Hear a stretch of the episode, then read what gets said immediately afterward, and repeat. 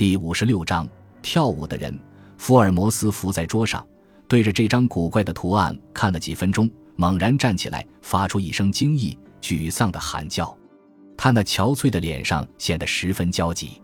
这件事咱们再不能听之任之了。他说：“今天晚上有去北沃尔沙姆的火车吗？”我找出了火车时刻表，末班车刚刚开走。那么咱们明天提前吃早饭，坐头班车去。福尔摩斯说：“现在非咱们出面不可了。”啊，咱们盼着的电报来了。等一等，赫德森太太，也许要拍个回电。不必了，完全不出我所料。看了这封电报，咱们更要赶快让希尔顿·丘比特知道目前的情况，多耽误一小时都不应该，因为这位诺福克生性单纯的绅士已经陷入了奇怪而危险的罗网中了。后来事实证明的确如此。回想当初，我觉得这是个幼稚而怪诞的故事。现在当我即将结束这个悲惨故事的时候，不免再次体验到我所感受到的那种惊讶和恐惧。虽然我乐于给我的读者一个光明的结尾，但作为事实的记录者，我必须照实把一连串的奇怪事件先后交代明白，对那些不幸的危机也不放过。后来正因为发生了这些事件，使得跑马村庄园一度在全英国成了家喻户晓的地方。我们在北沃尔沙姆下车，刚一提我们要去的目的地。站长就急匆匆朝我们跑来，“你们两位是从伦敦来的侦探吧？”他问。福尔摩斯的脸上露出懊恼的样子。“你怎么知道的？”“因为诺维奇的马丁警长刚打这儿过。”“要不，你二位是外科大夫吧？”“他还没死，至少我刚听到的消息是这样讲的。可能你们赶得上救他，但也只不过是让他活下来，等着上脚架罢了。”福尔摩斯的脸色阴沉，焦急万分。我们要去跑马村庄园，他说。可我们没听说那里出了什么事。惨啊！站长说，希尔顿·丘比特和他妻子两个都给枪打了。他拿枪先打丈夫，然后打自己。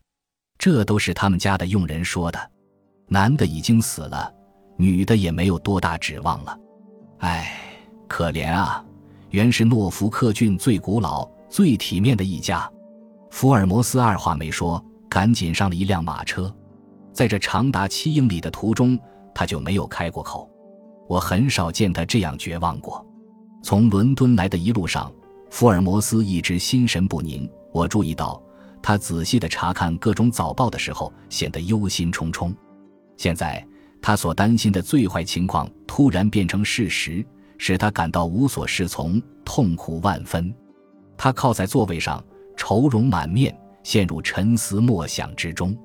然而这一带景色独特，引人入胜。我们正穿过一个在英国算得上是独一无二的乡村，为数不多的农舍散落其间，表明如今居住在这一带的人不多了。处处有方塔形的教堂，耸立在一片平坦青葱的景色中，述说着昔日东安格利亚王国的繁荣昌盛。一片蓝紫色的日耳曼海终于出现在诺福克绿岸边。马车夫用鞭子指着掩映在小树林中的两座老式砖木山墙说：“那儿就是跑马村庄园。”马车驶到带圆柱门廊的大门前，我就看见了前面网球场边那座黑色工具房和那座日晷仪。当初这两个所在曾引起我们种种奇怪联想。有个人刚从一辆一匹马拉的马车上走下来，短小精悍。动作敏捷，留着胡子。他自我介绍说是诺福克警察局的马丁警长。他听到我搭档的名字的时候，露出很惊讶的样子。啊，福尔摩斯先生，这件案子还是今天凌晨三点发生的。你远在伦敦，怎么就听到了？而且跟我一样快就赶到了现场？我已经料到了。我来这儿是希望阻止它发生。那你一定掌握了重要的证据。在这方面，我们一无所知。因为据说他们是一对最和睦的夫妻，我只有一些跳舞的人作为物证。福尔摩斯说：“以后我再向你解释吧。目前，既然没来得及避免这场悲剧发生，我非常希望利用我现在掌握的材料来伸张正义。你是愿意让我参加你的调查工作呢，还是宁愿让我单独行动？如果我们真的能联起手来，我感到非常荣幸。”警长真诚地说：“这样的话，我希望马上听取证词，检查现场，刻不容缓。”马丁警长是个明智之人，他让我的朋友自行其事，自己则乐于仔细记下结果。本地的外科医生是个满头白发的老年人，他刚从丘比特太太的卧室下楼来。据他报告说，他的伤势很严重，但未必致命。子弹是从前额打进去的，多半要过一段时间才能恢复知觉。至于他是被人枪杀的还是自残的问题，他不敢冒昧表示明确的意见。有一点是可以肯定的，这一枪是从离他很近的地方打的。在房间里只发现一把手枪，里面的子弹只打了两发。希尔顿·丘比特先生的心脏被子弹打穿，可以设想为希尔顿先开枪打他妻子，然后自杀；也可以设想他妻子是凶手，因为那只左轮就掉在两人正中间的地板上。他有没有被搬动过？福尔摩斯问。没有，只把他妻子抬出去了。我们不能眼看着受伤的人在地板上躺着。你来了有多久了，大夫？四点钟就来了。还有别人吗？有的，就是这位警长。你什么都没有动过？没有。你考虑的很周全。是谁去请你来的？这家女仆桑德斯。是他发现的。他跟厨子金太太。现在他们在哪儿？在厨房里吧。我想，我看咱们最好马上听听他们怎么说。这是间古老的大厅，镶着橡木墙板，高高的窗子。大厅正好成了调查庭。福尔摩斯坐在一把老式的大椅子上，脸色憔悴，那双威严的眼睛却闪闪发亮。我能从他眼睛里看出坚定不移的决心。他准备用毕生的力量来追查这件案子。最终为这位他没能搭救的当事人报仇雪耻。在大厅里坐着的那一伙奇特的人当中，还有衣着整齐的马丁警长、白发苍苍的乡村医生、我自己和一个呆头呆脑的本村警察。这两个妇女讲得十分清楚。砰的一声枪声把他们从睡梦中惊醒，接着又响了一声。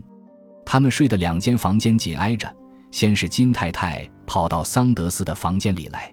后来他俩一块下了楼，书房门开着，桌上点着一支蜡烛，主人脸朝下趴在书房正中间，已经死了。他的妻子就在挨近窗子的地方蜷着，脑袋靠在墙上。他伤得非常重，脸的一侧满是血，大口大口的喘气，已说不出话来了。走廊和书房里满是烟和火药味，窗子肯定是关着的，并且从里面插上了。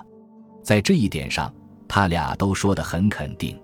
他们立即就叫人去找医生和警察，然后在马夫和小马官的帮助下，把受伤的女主人抬回他的卧室。出事前，夫妻两个已经就寝了。他身穿外套，他睡衣的外面套着便袍。书房里的东西都没有动过。据他俩说，夫妻间从来没有吵过架，是一对非常和睦的夫妇。上面就是两个女仆提供证词的要点。在回答马丁警长的问题时，他们肯定地说，所有的门都从里面关好了，谁也跑不出去。在回答福尔摩斯的问题时，他们都说记得刚从顶楼房里跑出来就闻到火药的气味。我提醒你注意这个事实。福尔摩斯对他的同行马丁警长说：“现在，我想咱们可以开始彻底检查那间书房了。书房不大。”三面靠墙都是书，一张书桌对着一扇窗，窗外是花园。我们首先注意的是这位不幸绅士的遗体，他那魁伟的身躯横躺在屋里，四肢摊开，他衣衫凌乱，说明是从睡梦中匆匆起来的。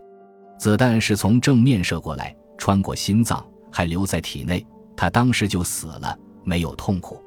他的便袍上和手上都没有火药痕迹。